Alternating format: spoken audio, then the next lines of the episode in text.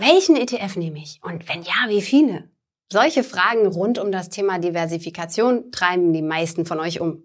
Genau darum soll es heute gehen. Ich verrate dir, was Diversifikation genau heißt, welche Fehler du dabei machen kannst und vor allem, wie du sie vermeidest. Ich bin Susanne und herzlich willkommen zu einer neuen Folge von Just ETF Wissen.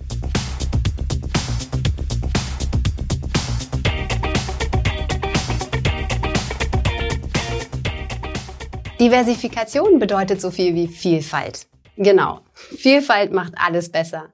Vielfalt bei Finanzen heißt, du setzt nicht alles auf eine Karte, sondern verteilst dein Geld, zum Beispiel auf verschiedene Unternehmen, Branchen und Anlageklassen. Wie du das machst, erkläre ich dir gleich. Aber erstmal, was bringt dir das? Am Finanzmarkt geht es rauf und runter. Und das nicht nur für einzelne Unternehmen, sondern auch für ganze Branchen, Regionen oder sogar Anlageklassen. Während die einen von steigenden Kursen profitieren, kämpfen die anderen mit fallenden. Für den Energiesektor lief es im vergangenen Jahr zum Beispiel richtig gut, für die Technologiebranche war es hingegen eher schwierig. Wenn du breit diversifiziert anlegst, gleichen sich diese Schwankungen zumindest teilweise gegenseitig aus. Klar, wenn du Glück hast, kannst du natürlich mit einem Einzelinvestment mehr Rendite erzielen. Aber Studien wie die Spiva Scorecard belegen, kein Investor schafft es dauerhaft immer wieder auf die Gewinner zu setzen. Dass ein breit gestreutes Portfolio am Ende eine bessere Rendite einfährt als eins, was auf Einzelinvestment setzt, das hat übrigens der Ökonom Harry Markowitz bewiesen und dafür den Nobelpreis bekommen. Wie funktioniert's? Du gehst das Ganze auf zwei Ebenen an. Im ersten Schritt verteilst du dein Vermögen auf verschiedene Anlageklassen. Man nennt sie auch Assetklassen. Das sind zum Beispiel Aktien, Anleihen, Immobilien und Rohstoffe. Oft ist es so, dass Anleihen im Wert steigen, wenn es am Aktienmarkt gerade schlecht läuft und umgekehrt. Im zweiten Schritt streust du innerhalb der Assetklasse. Bei Aktien investierst du zum Beispiel in verschiedene Länder, Regionen und Branchen gleichzeitig. Oder auch in Unternehmen, die unterschiedlich groß sind, sogenannte Small und Large Caps. ETFs sind deshalb sehr praktisch, weil du damit von vornherein in viele verschiedene Unternehmen gleichzeitig investierst. Das gilt im Prinzip genauso für andere Assetklassen. Du kannst zum Beispiel in Staatsanleihen verschiedener Länder investieren oder auch in Unternehmensanleihen. Oder du variierst die Laufzeiten. Bei Rohstoffen kannst du beispielsweise sowohl in Edelmetalle als auch in Energie und Landwirtschaft investieren. Konkret kann das so aussehen. Deinen Notgroschen parkst du auf einem Tagesgeldkonto. Dazu kommt dein Depot. Ein Teil davon ist für den Erhalt deines Vermögens zuständig. Den legst du risikoarm an, zum Beispiel in kurzlaufende Staatsanleihen hoher Bonität.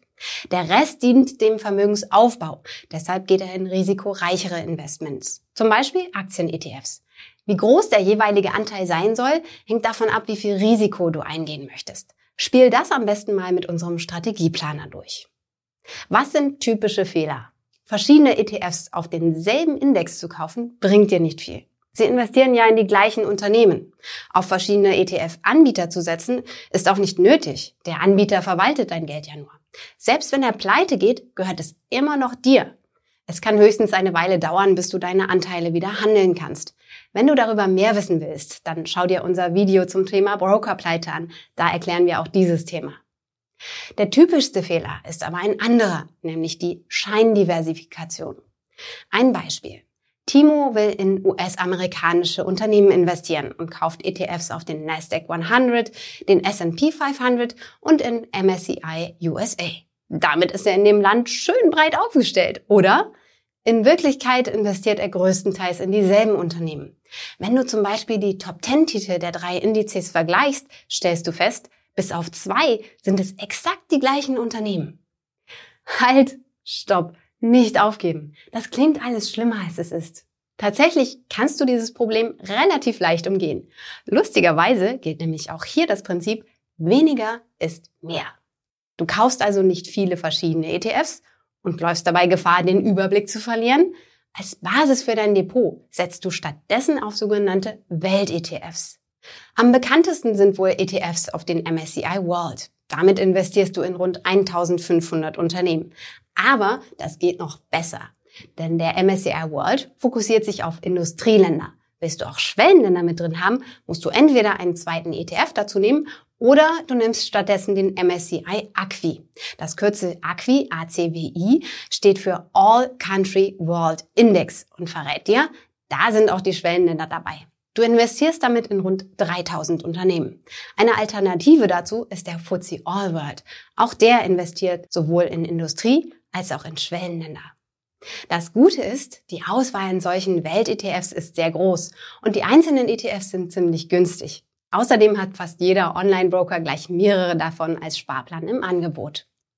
So ein Welt-ETF sollte die Basis deines risikoreichen Portfolioteils ausmachen. Du kannst es entweder dabei belassen oder zusätzlich noch andere Schwerpunkte setzen, zum Beispiel indem du in Rohstoffe oder Immobilien investierst. Das sollte aber nur eine Beimischung sein. Wenn du dir unsicher bist, wie du dein Portfolio zusammenstellen sollst, dann schau dir gern mal unseren Strategieplaner oder unsere Musterportfolios an. Du siehst, es geht auch einfach. Dein Depot muss keine 150 verschiedenen Positionen enthalten. Du brauchst auch keine komplizierte Excel-Liste zu führen. Und du musst auch nicht stundenlang die Zusammensetzung verschiedener Indizes durchforsten, um Klumpenrisiken zu vermeiden. Das ist doch eine gute Nachricht, oder? Wenn dir der Podcast gefallen hat, dann lass uns doch ein Abo da. Und wir freuen uns natürlich auch über eine gute Bewertung auf Spotify, Apple Podcast oder in der Podcast-App deiner Wahl. Vielen Dank an Anja für die Redaktion, Thomas fürs Fact-Checking und Johannes für die Post. Du hörst Just ETF, den Podcast mit mir, Susanne. Dir viel Erfolg beim Anlegen und bis zum nächsten Mal.